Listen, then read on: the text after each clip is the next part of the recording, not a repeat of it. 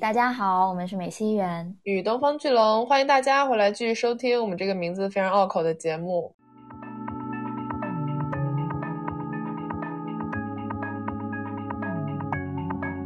大家为什么情绪这么大？是不是因为我们自己把这个平台给单一化了？它明明最开始的初衷是一个非常多元化的一个一个平台。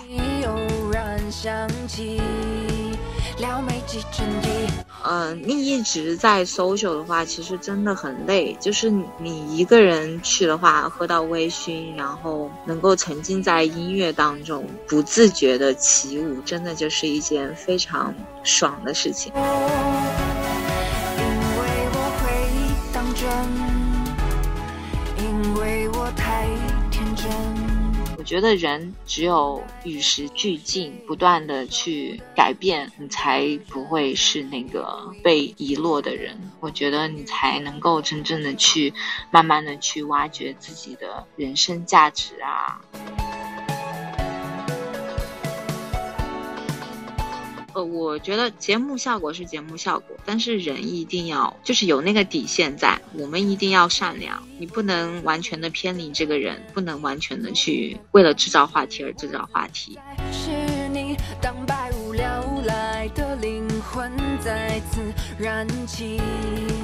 今天呢，就是我们比较特殊的一期专访内容。就是大家都知道，我去参加了 B 站的婚恋节目《九零婚介所》嘛。然后在这个过程当中，就认识了一位非常非常好的女孩子，就是我们的 Yuki。所以呢，我们今天就会来跟 Yuki 聊一聊她参加这档节目的始末，然后她在这些节目里面提出的一些问题，以及她自己对这些问题的一些想法。然后我们就就先来请 Yuki 做一个自我介绍吧。嗯，好的。嗯，Hello，大家好，我是 Yuki 雨阳。我其实一直就是之前在大西北读本科，然后去了意大利，大概待了四五年。回国之后的工作性质主要是自己做了一个 studio，做活动策划这一块。然后另外一份工作也是做的品牌活动策划的这一块。所以，嗯，简单的讲一下，就是你当时上节目的初衷，就是你怎么玩到这个节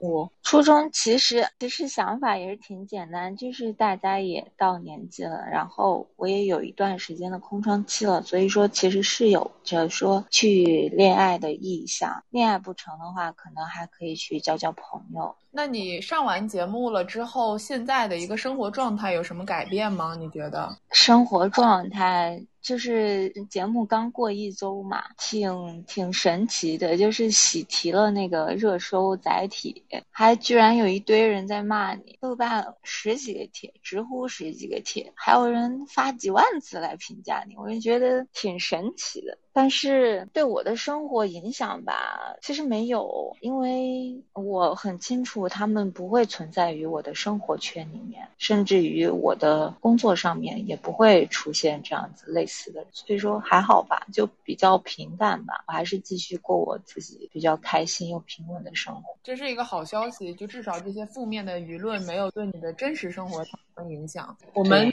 就来聊一聊，就是你在录节目过程当中发生的事情。吧，就是在节目上面，也是因为你提出了一些话题，然后呢，这些话题。现场大家不一样的一些反馈，有了一些不同的理念，然后产生了网友对此也有很多的想法。那其中第一个就是印象比较深刻的是交友软件这个事情，因为在节目上的时候，你当时提出了一个问题，是说如果你的女朋友手机里有五个或者以上的交友软件，你会强迫她删掉吗？对对，就是你最开始想到这个问题提问题的想法是什么呢？首先，这个五个啊，这个数字其实是。是比较随性的，就是随意的提了一个。我我其实可以说十个或者十个以上，主要还是想知道我提出这个话题之后，然后他们的第一反应是说啊，那你是一个怎么样的人？或者他会来问我说，那你为什么会下这么多的社交软件呢？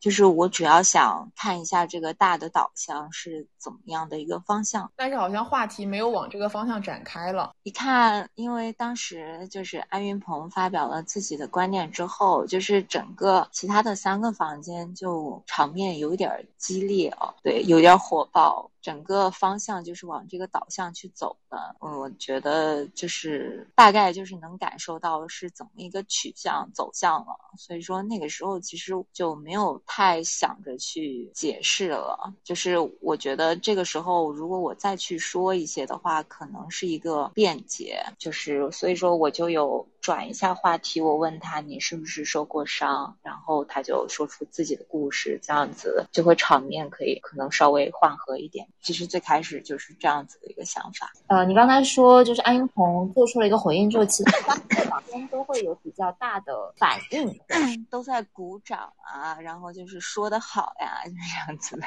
就是靠得很近，就是有动荡的话就会听得很清楚。然后我那个动荡就特别大，可能飞燕也。知道，确实能听到，因为他房间跟房间，他的房间是没有顶的，所以就是 like，比如说别的房间男生他们突然在欢呼，你是能很清晰的听到别的房间在欢呼。OK，对对对，所以因为看节目，因为我我是纯看节目的话，就是觉得一个房间它就是一个封闭的环境，就我没有想到说这是每个房间它还是蛮连连通的，露天房间，露天房间，对。那我们还是回到就是社交软件题吧，因为这个也是你刚才说你提出这个问题，不管它是五个还是几个也好，其实你想聊的是社交软件这个事情本身嘛？对我其实是想从这个问题抛出去，知道一下大家的看法，然后我们再进行下一步的去聊，可能就是分流吧，分成了两两支嘛，然后当时就是场面有一点点失控。那你本人就是你你自己觉你怎么样看待就是社交软件？其实我本人觉得，社交软件对于交友来说，它可能是一个平台、一个媒介。比如说，你是用社交软件想去找对象，然后它可能是一是一个恋情的开端。但是我们不应该把这个社交软件就直接说啊，它是一个男人都懂的这样子类型的软件，就是用这个用处的，给一个这样子的定义。而其实是存在着这么一些人，他们去用这个社交软件是有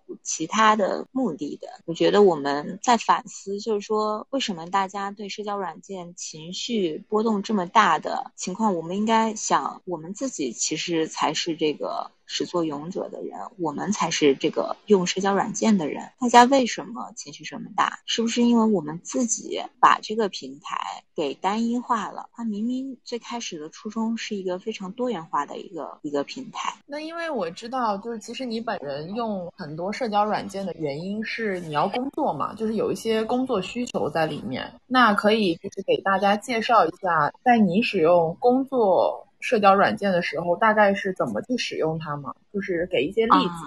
可以，就是嗯，最开始留学期间的话，我是做那个社群留学留学生平台起家的。国外其实社交软件，他们人群精准度比较高。然后会进行一部分的引流，比如说 So 的话，最开始的时候它是可以去开房间的，比如说你你留一个比较新颖的一个标题，就会有一部分精准的人会进去，然后这样子是一个非常好的一个引流途径。另外一个现在的话，因为我自己做品牌活动策划嘛，其实就是你在自己在做的时候，你在自己慢慢的打造打造自己的个人 IP，你。你在社交软件呈现的样子，比如说我呈现的样子就是啊，你是一个穿搭非常有自己的风格的人，然后你是一个善于以文字表达画面的人，然后你可能爱摄影，就是传递的一些兴趣爱好给对方，这样子其实可以吸引到同样的人群过来的，因为品牌其实会跟很多人群相关，比如说摄影师、模特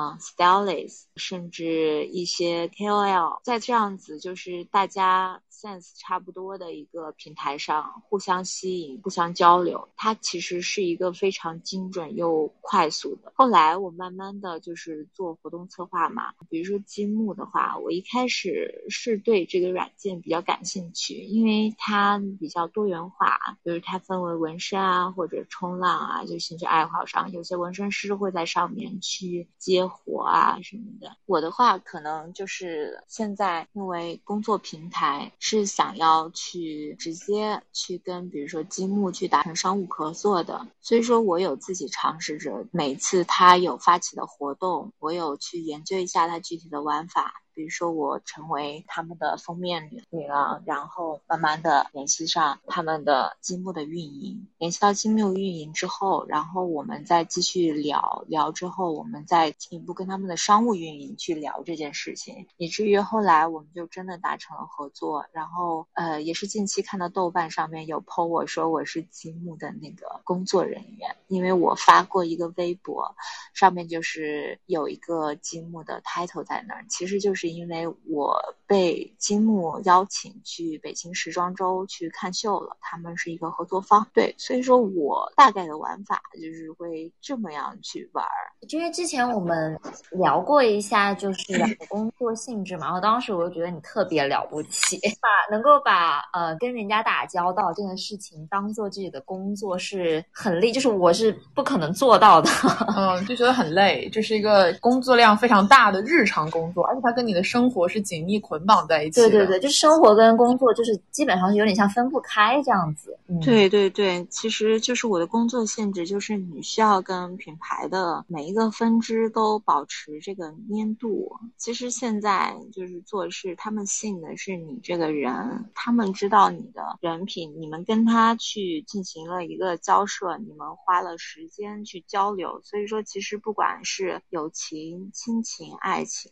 还是说。咱们只是出于商业目的，我们都是需要这么一个的沟通过程，然后去达到一个彼此信任的一个一个桥梁。而社交软件其实只是一个途径、一个方式之一，就它是社交软件，它也不是一个约会软件。对，但是你要约会，你也可以把它当成约会软件嘛。就是什么人就有什么样的用法，对吧？就是我比较好奇，每个社交软件它的它的体量，它到底能够有哪些玩法，是我是我比较感兴趣的。哎，你这样说，我突然想到，因为我有个朋友，他是艺术家嘛，然后呢，他是做的项目，就是在社交软件上面，最开始应该是在 Tinder 上面，就是他造了一个自己的虚拟的形象，就是他把自己的照片放上去了之后，然后呢，他写的自我介绍是说我是一个 idol，就是我是一个 日本来的，就是 underground idol，然后。通过这个，就是跟使用听的的那些用户会有一些互动，对，然后呢，从中呢，就是了解到很多人的一些心态，这个就是一个他的一个作品之一了，行为艺术这样子的，会非常有意思。那我们来聊一聊，因为你在节目上的时候提出了五个社交软件之后，其实有一些男嘉宾就反问了你自己对于社交软件的看法嘛？那当时有一个说法就是你会给在社交软件上面聊天的人三次机会，然后这个说法对受到当时大家的一些强烈的反应哈，就是这个会的考虑是什么呢？其实三次机会是一个。就是人与人交往之间，就是一个心理上面的筛选吧，可以这么样子去说这个问题吧。对，它是一个笼统的概述，是一个判断。就是当一个人想跟你去交流的时候，他一开始排开这些一开始目的性很强的，他一开始应该是很正常的跟你去打招呼的，然后可能第二 part 他会跟你提一些话题，他可能会带有目。地性的，或者它就是一个兴趣的交流，对，所以说其实根据这么样子的一个心理的一个判断的话，你大概能了解到这个人主动跟你聊天，然后他是一个什么样的目的。这个时候其实就是跟你有无男朋友真的，我是个人觉得没有太大的关系的，这个不存在说是出轨，因为你即使是有男朋友了，你也不可能封闭你所有的异。性圈和朋友圈，你每天其实都在去结识新的人，只不过你是通过社交软件在结识新的人，但是这个度其实就是完完全全是自己把控的。像我可能我有男朋友的话，我玩社交软件，我都能跟男朋友一起开玩笑，我说这人真有意思，这这这样子撩妹太 low 了。对，就是可能就是一个玩笑，就是大家都能够 peace 的去去看待这个事情吧，因为知道你们俩的感情出问题，一定社交软件不是导火索，一定就是你们本身的感情在某一个环节出了问题，而这个东西只是一个影而已。对，就是其实当时那个我看节目的时候，我的心情就是大家好像把三次机会会当做是要跟人家暧昧。可能一上来就觉得是在撩啊什么的，对，或者是就是这个三次机会，好像是说我来找找对象的三次机会，而但是其实是可以把它当做是交朋友的三次机会。而且三次机会理解下来，其实就是你对对方目的的一个筛选。如果对方这个目的不是你要的那个目的，或者是你觉得被冒犯到了，不聊就可以了。对对，我们就拉黑，就这样就就行了，就不聊了，就删了。嗯，很简单的问题哈。对，而且我觉得女孩子不管谈不谈恋爱吧，这恋爱也恋爱也不是你的所有。然后你没有拥有另外一半的时候，你其实也是有一个基本的自我判断，还有个保护能力的。对对对。那我觉得说到这个可以延展一下，因为当时在聊了三次机会之后，其实呃现场的一些男嘉宾的反馈之所以非常积极，是因为他们好像。比较心照不宣的会认为说，就这些软件上面的部分男性其实目的性特别强啊，这些 app 上面就是使用的男性，他们发的东西有的时候很冒犯。就这个东西你怎么看待呢？我觉得还是一样，这个冒犯，我觉得首先我觉得应该看淡这个事情吧，还是一样的，就是大家还是得多去反思，为什么这么一个社交软件上面。一开始人与人的相处不应该是冒犯开始，为什么就会变成这个样子？然后那既然冒犯已经发生了，我觉得你不要不要太纠结，就其实就是相当于你在生活中你走在路上，你一不小心踩到了什么污秽的东西，对吧？所以，那你美好的一天，你不能因为这个东西影响了心情吧？我觉得一天的时间也很宝贵的。你就说的非常，你这个比喻非常恰当。是的，就是那脏东西，你你碰到了，那就碰到了呗。那你碰到了，你这条路你就不走了吗？是你还是会走的，只不过你以后可能会小心一点，你可能会多吸收经验，会更明白怎么去反击这种人，直接不理。或者反击，对每个人都有自己的处理方式，所以我觉得他们代入感这么强，可能一方面可能是有过亲身经历哦。是，对，我觉得这个可能真的就就从我个人感觉说，就是因为当时我忘了是谁，反正在节目里有说啊，我一想到我的女朋友就是嗯，对，被异性那个就感觉被玷污了。对对对，就让我觉得，那这个事情你是要怪这个，你要怪你的女朋友呢，还是应该怪那些发这种污秽东西的人呢？对吧？对啊，那你又你又做不到金屋藏娇，对吧？哦，所以他就会觉得说，你不要用这些。就会让你规避掉这些污秽性的东西。我觉得，我觉得这是一种处理方式的单一化。就是我觉得有些东西你碰到了，比如说一条道路上面你碰到了不好的，但是你是你不应该说你是规避它，甚至于说，比如说我们谈恋爱，他我在这一任上上面受伤了，那很其实有一部分人就对下一任就说，哎，我上一任伤的太狠了，我现在就是不太不太有爱的能力了。就这种话，其实大家差不多的意思啊，所以说其实是很不公平的。而且我觉得也是因为他们没有在现场哈，彻底的了解到说这个社交软件对于部分使用者来讲，它的意义并不是单纯的交友。就像你刚刚说的，就是你除了在上面要工作之外，你其实要发展很多个人的事业上的东西，你就必然要使用它。那看到脏东西就只能。跳过去，然后其实其实有时候你在社交软件上面真的会遇到一些有趣的灵魂的，我之前就有过，比如说你要 styling 的时候，你会发现这个人真的穿衣风格各方面，或者他的视觉传达方面是你非常欣赏的，你你你可以去问他，然后他真的会给你一些意见，真的就是感觉是在碰撞灵感，非常棒这种感觉。就是很大程度上能够扩大交友圈嘛。其实因为我是工作大部分在时尚圈吧，然后其实你会发现你在交友软件上面吸引人，大家都是一个圈子上面的人，就是甚至于，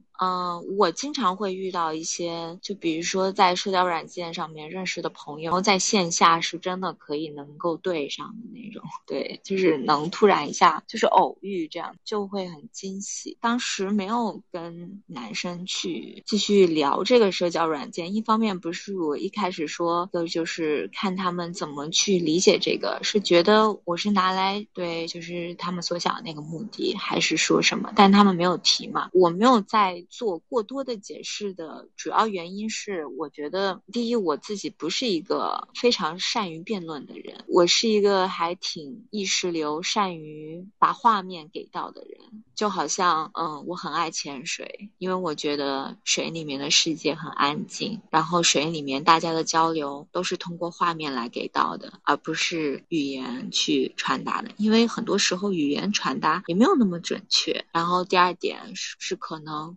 很多时候认知以外的东西你传递过去也不一定是能够被理解的。所以当时介于整个氛围还有整个导向，我就没有再做过多的解释了。呃，那我觉得就是因为我们当中有很多的朋友。可能他从来没有用过这种社交类的交友软件，或者是他可能想用，但是他就是拿捏不好这个度啊，或者是他不知道不同的软件之间有什么区别啊，等等。就是呃可以能不能给大家使用这些交友软件提一些意见呢？我觉得首先一点就是，不论是什么软件啊，不论它是怎么定义的，大家去玩的时候就是一定要注意 人身安全，不要轻易的被骗钱或者骗感情，很重要。然后呢，呃，我觉得我们可以很 peace 的去聊这个问题吧。就是如果真的就是大家就是想去谈恋爱，或者甚至于呃不带感情的去那种 open relationship。这样子，对吧？因为我身边其实有这么一群人存在的，我会觉得你们彼此之间把话说清楚。就好了，因为其实往往之间一个感情的一个问题所在，都是在那个节点，是因为你没有处理好这个关系。我是觉得你在处理这个关系的时候，你有所隐瞒，或者你直接跳过去了，才导致了另外一方有一个不好的体验感。就是如果大家大家都能坦诚一点的话，我就觉得会会更好。然后，对于在社交软件上面大家认识的朋友，然后怎么去，如果是想线下的去联动的话，就基本的保护就不用说，就是大家一定要去一个比较公共的场所所呀什么的。但是我觉得建议是进行一个稍长的一个聊天，甚至于是，比如说你们在社交软件聊了，然后你们可以去加一个更进一步的一个线上，比如说微信啊什么的，然后你们可以语音聊了，或者你。我们可以 FaceTime 了，然后再去进行下一步。我觉得，我希望大家就是能够社交软件的话，能够去多元化的去使用。摄影师啊，或者一些呃纹身师的话，在上面去接单子，其实是一件非常容易的事情。我希望就是能多剖一剖你的作品啊。然后，其实我觉得，第一能被大家认可是一个非常开心的事情。第二的话，如果能够把这样子的一个流量，变现的话，我觉得也是对，也是一个一个成功。对我觉得就是能够尽量把任何你做的一件事情都你觉得是值得的、有意义的，你开心你不后悔，我觉得就好。我们就不要就是潜意识的把这个症结去归根在这个社交软件上面了。我们还是多反思反思自己为什么会这样子。我我可以分享一个我自己的经验啦，就有时候，比如说我搬到，我记得我读研的时候是搬到了一个新的城市嘛，在那个城市里面我谁都不认识，然后当时那个感觉就是会会有点孤单，然后呢，所以我会用社交软件去，真的就是交朋友。然后我现在有个非常好的一个女性朋友，就是在社交软件上面认识的，所谓的 match 到吧，但是可能更多那种 match 更多是说，我觉得我跟这个人可以成为朋友，这其实肯定是有就是那种非常契合的点嘛，在聊了一下之后，就马上就是发展到就是线下了，然后就成为了很好的朋友，真的是，而且是在就是读研的那段时间，我们彼此都成为了呃比较重要的一个支柱的感觉，嗯，对对对，我觉得这样就是真的很棒，所以说就是当然这个你大家可以认为是个个例，但是我觉得它既然存在，就不要去排斥，它真的会有这么一样的一个可能。那我觉得聊到这里了，就应该要聊一聊你的恋爱则有关吧，就是其实主要就是恋爱观吧。恋爱观啊，我恋爱其实我挺傻白甜的，我我有一点那种 all in 的那种感觉，就是如果我真的对一个人感兴趣的话，呃，我真的会直接说我们要不要发展一下，就是只要有这个发展的意向，真的就是会。全心投入的去了解他，了解他的生活，了解他的工作，真正的去去融入他吧。然后我觉得两个人相处的话，最重要的就是真诚。嗯，恋爱就是要么能走在一起，对吧？一直到结婚，拥有了这个法律的束缚啊，打个引号。然后要么就是大家就分道扬镳吧，好聚好散。分手的话不是什么大事儿，在。一段恋爱当中，你出现了开心、不开心、大笑或者流泪，都是一件非常正常的事情。恋爱其实是一个，我把它当做一个生活中的附属品吧，因为生活中其实你也会有这么一个情绪当在里面，但是恋爱这个。可能会是一个比较难遇到的，所以说它是可贵的。所以说它里面发生的任何情绪，其实也是非常日常的。我们不应该太去强化它，或者太去纠结。我们在这个恋爱里面，我付出的多还是他付出的多？我觉得只要在你们这个恋爱关系里面，互相是真诚的，是相爱的就好。因为我觉得爱是比恨更加容易的一件事情。确实没有想到，确实 就是 就非常非常呃，我觉得应该是这样，就是节目上面所展现来的你的形象，跟你现在坦诚的自己真实的想法之间是有很大的落差的。就是感觉如果因为很多人看了节目之后，其实抨击的点就觉得好像。就是感觉你是那种不会陷入一段真爱，然后对什么事儿可能都是玩玩而已的那种想法，但实际上玩这个样子的感觉。就是平常工作挺忙的，我没有那个精力，还有那个脑细胞，我也挺单细胞生物的。就是我真的就是玩不来，就是真的就是因为其实国外有一种叫 dating，就是你可以同时跟不同的人去 dating 去发展，去啊判断这个人是不是能跟你确认正确关系的人。其实我我是很认可他们这个观念的，因为现在越来越多快餐恋爱了，这样子的话可能会更加的确信对方是不是合适的人。但是我真的就是脑子不够用吧，我没有办法去这样。就是我如果真的是喜欢一个人的话，就会投入。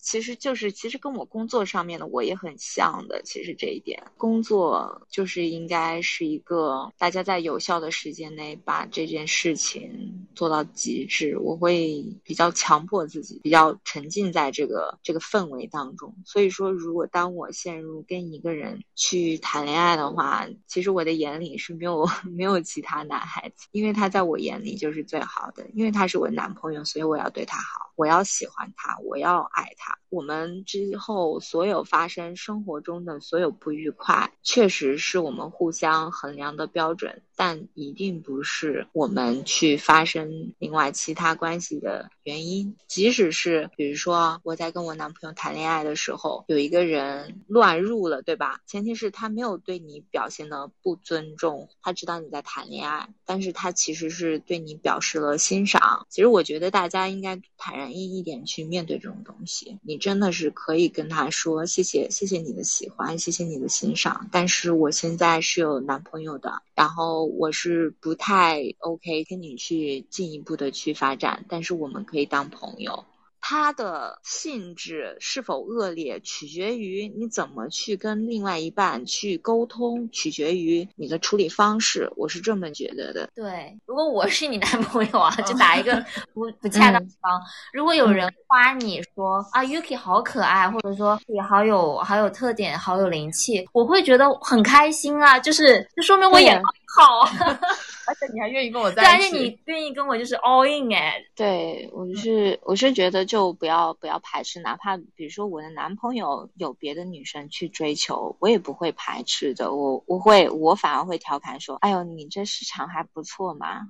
其实这是一种嗯彼此安全感都很强的一个表现嘛。我不觉得我们俩谈恋爱了，我应该束缚你去结识其他的人，不应该去打断别人对你的喜欢。别人对你的喜欢其实是他的权益了，然后你要不要接受，其实是你的问题。我会尊重你说别人对你示爱了，但是你第一时间跟我说了，那我我可能会就会说，哎，那你觉得这个女孩子适合你吗？什么？我会把自己介入这个关系之外，然后去就是情绪。会正常一点点去跟他去聊这个问题，因为我觉得这个问题应该是会经常发生的。毕竟我们在一起，然后互相都觉得对方都是优秀的人，那优秀的人经常会有人去示爱，不是一件很正常的事情吗？对，在这个过程中，彼此说不定还能够去呃挖掘对方的亮点。我觉得这也是一个互相相处之间一种新鲜感的，对，也是一种新鲜。感吧，因为长久了可能会互相慢慢的不知道对方的优点在哪里或者怎么样，会突然一下啊有人夸你一点，然后你会心里想哇，我之前都没有发现你这一点也是一个优点，可能我真的一直习惯你吧。是的，是的，嗯，那我们就可能稍微转一下话题吧，就是就是刚才就是在节目当中啊，因为我我是看节目的嘛，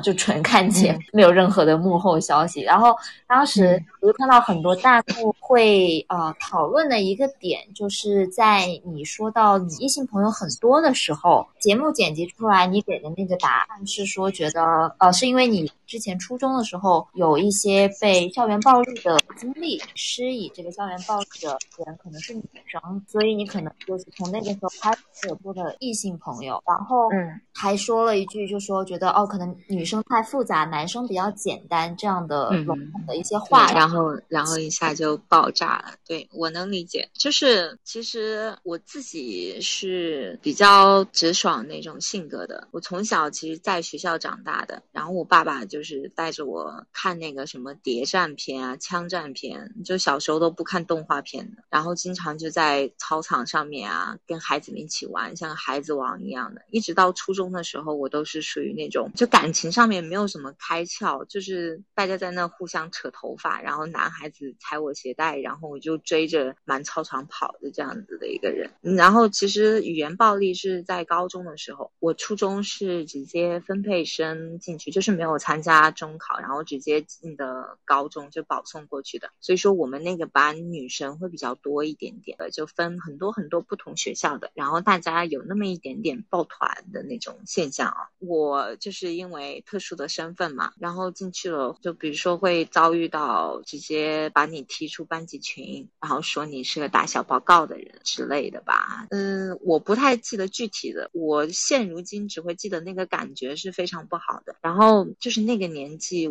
我是没有办法很好的去处理这段事情的，所以说我会。潜意识的去去规避他们，会想着说你们为什么要这样子说我啊什么的。当时甚至也会埋怨我的父母说你们都不帮一下我，就让我就让我这样子。当时那个情况下还是挺挺委屈的吧，甚至就是一下就是自己处理不来啊，成绩下滑，然后还导致就复读了一年。嗯，所以这一块的话，在那个情况下，我是会觉得啊，他们干嘛一一天到晚。的在揣测你，觉得你要害人什么的，其实就是你根本就没有什么想法。后来就慢慢的就只想躲着，就是真的就是惹不起躲还不行嘛，就躲啊。然后慢慢长大了，倒没有什么了，就就会很好，就只会说那个时间自己没有办法去处理这样子的事情。我觉我觉得身边一定会有，不管是职场还是怎么样，一定会有接触到一些喜欢背后说小话或者怎么样的，喜欢造谣啊的任何人，就不不管是女生或者男生了，对吧？因为我小时候经历，然后会对这样子的人他的特性会更加敏感一些，有这个敏感度吧，去辨别什么样的人是这样子类似的，会尽量的去不跟这样子的人去过多的去打交道。所以说，其实当时那一句句话，其实是在这么一个大环境背景下的十几岁还没有成年的那个 Yuki 说出来的话。在现在的话，我不会去这么说，因为不会说啊，女生或者男生那个人他麻烦，一定是跟他自己本身是有关的，就不会说跟性别有什么很大的联系。对对对。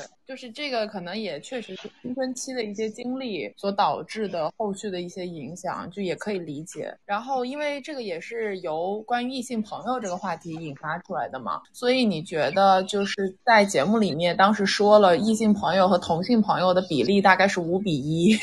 你还记得这个？哦，我记得，就是夸张手法，这就是跟那个什么三次机会，三次机会五个 app 五比一，我没有想到真信了。所以五比一不是真实数据，不是，这谁还没事去做测测评啊？还还统计一下。他就是我有几个朋友，就是微信里面多少人多少男多少统还统计一下，那不可能的。其实我每天微信都会有新的人来加我，就是有工作上面的需求，就是大家朋友互推啊，都会这样子。其实我没有，就是没有男女概念了，就是大家可能就是朋友，然后是可能是工作伙伴，没有限制说啊哦这个是女生，这个是男生，就现在会更加包容性吧。然后再次我要表达一下对你的。敬意就是你说每天都会有新的朋友加加微信这件事情。我们品牌品牌联系的，比如说品牌啊、摄影师啊、stylist 啊，然后杂志啊，可能还有妆发师啊，然后还有模特啊。如果我在节目说我认识模特有六百多个，那估计又炸。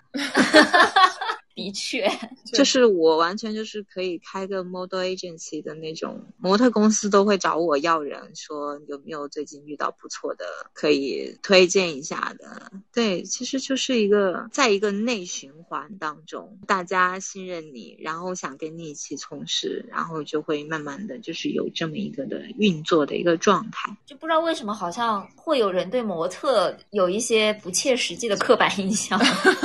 他们就是长得稍微高一点、帅一点、有 特点一点的人啊，不都一样吗？他们也在很努力的搬砖呀，品牌都是爸爸呀，他们都是打工人啊，说什么？其实一方面就是，其实就是真的是大家的工作属性会不一样，所以说我我接下来可能也会多多展现我我们这边的生活，可能就会大家会更加了解一下我们的生活，其实还是蛮有意思、丰富多彩的。每天在接触一些很美好。好的事物，其实人还是会很开心。他们就是很帅很美嘛，那看的就是很开心啊。是的呀，对，视觉上面很享受的。然后节目里面你也提到，就是你很喜欢蹦迪嘛。在想这个是不是跟你就是可能呃工作压力太大？呃，其实我觉得蹦迪对于我来说就像一个 party，就是一个 after party。就除开工作吧，就是也是一种释压，因为其实呃你一直在 social 的话，其实真的很累。就是你一个人去的话，喝到微醺，然后能够沉浸在音乐当中，不自觉的起舞，真的就是一件非常。爽的事情。之前我们在米兰的时候，有一群朋友也大概也是这样子，就是非常古旧的 KTV 里面一些很老的 disco 音乐，大家就放着，然后就是真的就是感觉跟在 club 一样。我们在 club 玩不定卡座，端着一杯酒，就是这样子，就是很开心。我觉得就是开心就好，都不用在意别人的眼光。这个就很像是我们以前在美国读大学的时候，就是美国大学生特别喜欢喝酒，然后他们是他们不需要随着音乐起舞，他们只要有酒就可以了，然后会喝到烂醉，就是没有意识。虽然你第二天起来身体很痛苦，但可能你喝醉的时候真的就是什么都不用想，然后你就只要享受那个放松的感觉就可以了，你不用再做我觉得是个成年人的一个释压方式吧，但女孩子还是得注意的，因为感觉什么地方都都还是有那个危险属性的，就是注意安全。是是是，嗯，对，因为说到这个，当时在节目里面聊到蹦迪的时候，其实也有一部分在场的男嘉宾露出了心照不宣的微笑，就是 因为可能大家对于蹦迪这个事儿跟对于交友软件这个事儿会有一些比较相似的想法，就觉得蹦迪是一个它有危险属性在，所以可能有一些人他是怀着目的去的。嗯，你们因为你们两个参加节目嘛，我没有参加节目，所以我就开麦了。我不 就是我觉得为什么要抱有这样的一些不怀好意的想法呢？就是你抱有这样的想法是你的问题吧，不是这个女生的问题吧？我觉得这个就是跟女孩子穿衣暴露，然后就是这个女孩子怎么样，就是我感觉是同一个属性的问题。这个方式，你不管是蹦迪还是交友软件，还是喝酒或者其他的一些呃娱乐方式，它这个方式本身是没有问题，有问题的是人是怎么选择去用它。嗯，对对对，我我我觉得是这样子。那哎，就每个人去每个场所的目的性都不一样。他们有的人就是去泡妹的呀，对吧？大家懂的都懂。有的就是为了喝的烂醉，有的就是为了去跳舞，因为可能他是一个 dancer 或者怎么样。什么鬼？他是个 dancer。那有的人也去运动啊，就是挥洒一下汗水。有的人啊，比如说今天吃多了，就是想去减减肥。真的呀？什么东西？因为有时候去健身房很无聊的，就是 跟着音乐，然后大家一起减肥，不是很爽吗？所以说，为什么奇奇怪怪的人多了去了嘞？笑死我了！对我突然你这样说，我突然想到，有的人还愿意去做 soul cycle，就是听着那种劲爆的音乐去骑单车。那我去听着劲爆音乐跳舞有什么错呢？对啊，我觉得没有差，只不过蹦高一点，运动量大一点。是一个我所不懂的世界了。我下次带你蹦。你你上次都没带我蹦起来，下次还带我蹦？没有，上次那个音乐我也不喜欢，要不是因为场面，我也不想蹦。跑题了，朋友，我们来聊一些正经话题。这很正经啊，就是关于蹦迪的一些。嗯，对，没有音乐很重要啊。好了，对，音乐和人很重要。嗯，那说回节目录制本身吧，因为呃，因为你们俩都是去录过的嘛。对。然后我就一直有一个好奇，就是说录制的场所，呃，男男嘉宾就是固定的嘛，他们就在一起录制现场，然后女嘉宾是是会去进入到一个。全部都是男嘉宾的一个场所，这样的一个氛围，然后包括就是后来，因为你提出那样相关问题，会受到一些反馈吧，然后是比较激烈的反馈，就你当时感受是怎么样？就会不会有一种好像被围攻的感觉？嗯。没有吧，其实 就是我当时看到他们反应这么激烈，我的第一想法是，哎，就我就不说太多了，免得他们更激烈，我赶紧转移话题，让他们 PC。就是我觉得有观念上面的摩擦是一件很正常的事情啊，哪怕朋友之间也会这样子啊。比如说，如果我要是个男孩子的话，我跟朋友有观念上摩擦，说不定我们还打起来了。那打完了还是朋友。你跟安于鹏，安于鹏，我们俩就是在那，他挺好的，他就是那种愣头青的那种感觉，我能看出来。他当时说这个的时候，我就我就知道，我觉得他应该是这样子的人，他应该也不是故意的，就是其实憨憨的那种说这个。所以说，我们为什么第一时间下播了之后要去直播？我们商量。好的，因为就是互相都不想被骂，你知道吗？就是没有必要，其实只是观念上面不合适，甚至是有一些节目效果效果，甚至是有些话我们都没有说得很清楚，但是也没有必要说很清楚啊，因为我们也不是需要进入恋爱的关系，对吧？但是我们进入朋友关系是完全 OK 的，所以说当时场面那么火爆，第一想法是哇，节目肯定很开心吧？那边不知道他们怎么搞我，然后我的。想法是，那那那就这样吧，然后我就不是很愿意再去去说太多了。对我觉得，就大家家既然话题已经打开了，好像特别想抒发的样子，就是一个一个 one by one 这样子的，就是都没有带那种点人的，就是真的是轮着来的。我当时是有那么一点点不爽于这个问题怎么还没有结束，但是我其实没有不爽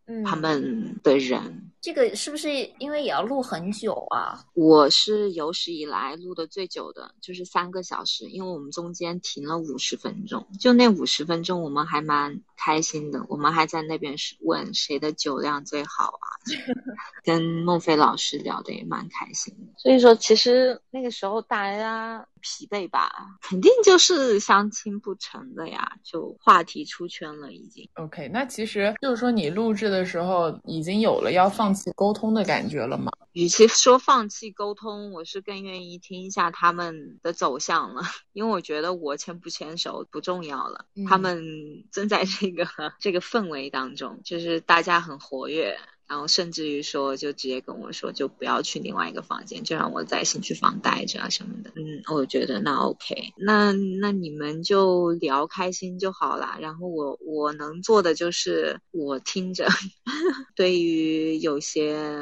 我不太认可的，我可能就是我可能又表现出不爽。我也不知道为什么那个节目包拍那么丑，真的，这个我一定要非常非常的去 diss 这件事情了。我这个原相机的人，直接我的 VCR 的摄影师说：“节目组是不是不会用机器啊？为什么把你拍成这个样子？”见过 Yuki 真人很多次的人，我可以作证，他的真人比上镜的那个呈现出来的画面要好看的多。就是不要被节目剪辑出来的那个形象误导。反正豆瓣有夸我，只要是夸我跟我容貌相关或者时尚就是穿搭相关，就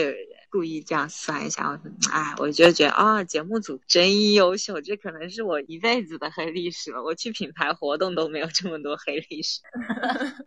哎，不过说真的，就是作为你。对我来说，其实我会觉得比较遗憾的点，就是我会想，假如你在现场的时候，把自己就是现在跟我们聊的很多想法说出来，会不会后面剪辑出来的效果就不会这么的对你有？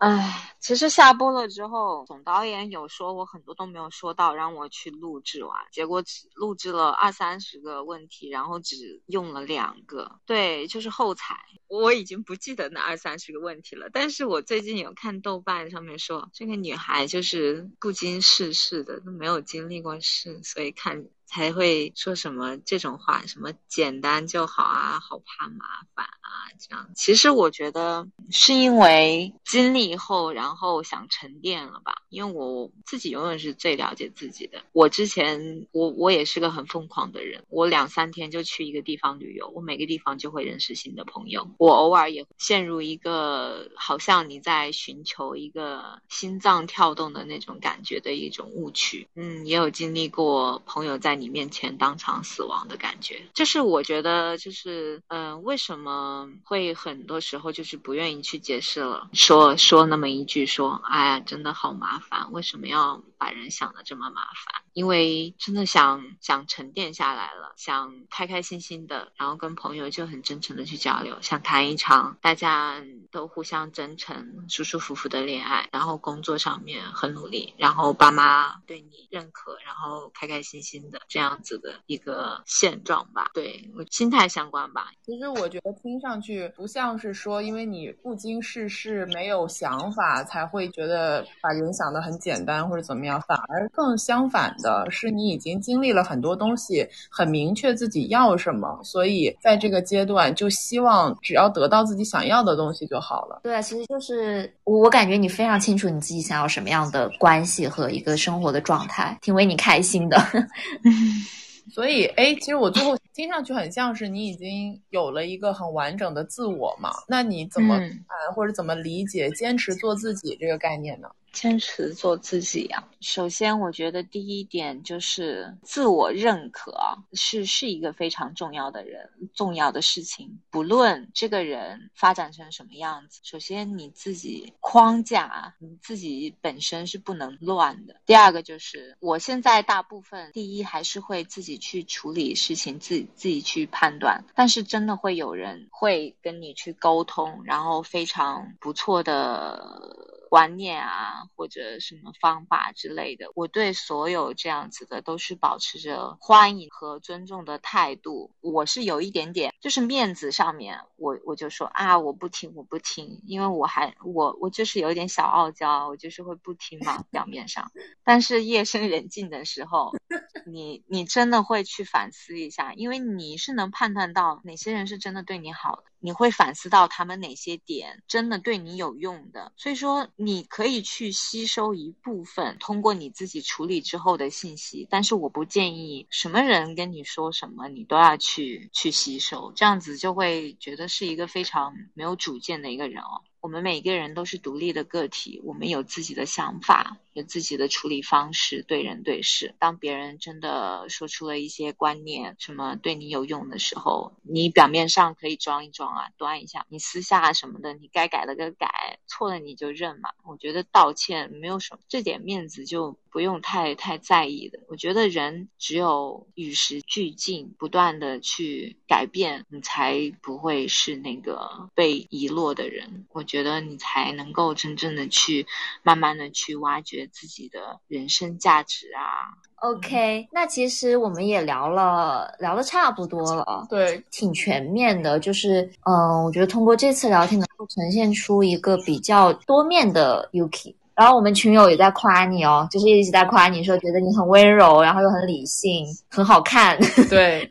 OK，那我们开放提问吧。对对对，好好。呃，有人想问，想知道 Yuki 在社交软件上是如何打开话匣子的？怎么跟别人开始对话？啊，首先你要观察一下他的资料吧。哎，你说的，我马上打开积木，然后跟你们看一下啊。我我比较懒，我直接我直接充了 VIP，我没有看，我没有那种滑的那种习惯，我会直接看哪些人划了我。比如说我今天看 Today 就是今天的，然后我首先我可能会。看他们的名字，然后比如说你有感兴趣的人，你就会点进去。你点进去，它会有一个关于我，它会有一些描述、自我定义吧。你觉得可以 match 的话，你就划。然后一开始你不要在意你是不是先打招呼的那个，你就打招呼，全部说嗨，你好啊，嗨，就就好了呀。都已经线上，在乎线下的面子干嘛呢？这句话说的很好，对，你就打招呼嘛，你不打招呼永远都没有可能，不管是怎么。可能啊，你打招呼，然后你看对方聊的话题是不是跟你很感兴趣的啊？那有时候的有人侵犯我，刚好我有点上头，我还故意怼一怼泄泄愤呢，就就就其实很好玩的有些人。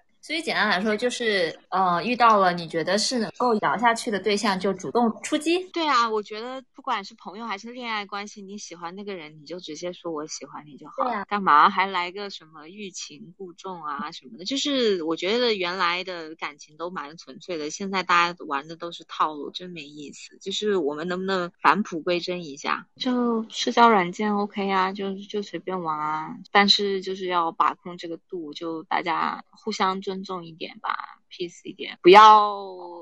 攻击啊！我我不是因为这个节目，其实我也收到了蛮多攻击的嘛。其实我很建议，就是如果大家以后真的也有那么上头的一刻啊，上头是归上头，但是去别人那边去留言的话。网络暴力嘛，一方面其实也是，那假如有的人心脏不像我这样子那么强大呢，那万一那个人真的受不了，直接直接没了，就是网暴不分大小，所以说我觉得希望，我觉得还是得理智的去处理这个问题。你想一想，如果他的爸妈真的看到这个，应该会很伤心吧？那肯定了。我觉得大家真的以后就是得谨慎发言吧，可能随随便。便在豆瓣上面开个帖，为了想引发讨论，为了想大家认可你的观点，而不惜去网暴。我觉得大家就是尽量还是会做一个有爱一点、善良一点的人。即使他做了很多表面上看起来不认可的事情，但是你并不了解他，你没有融入他的生活，你不知道他的成长，你为什么要去站在制高点去指责他呢？对吧？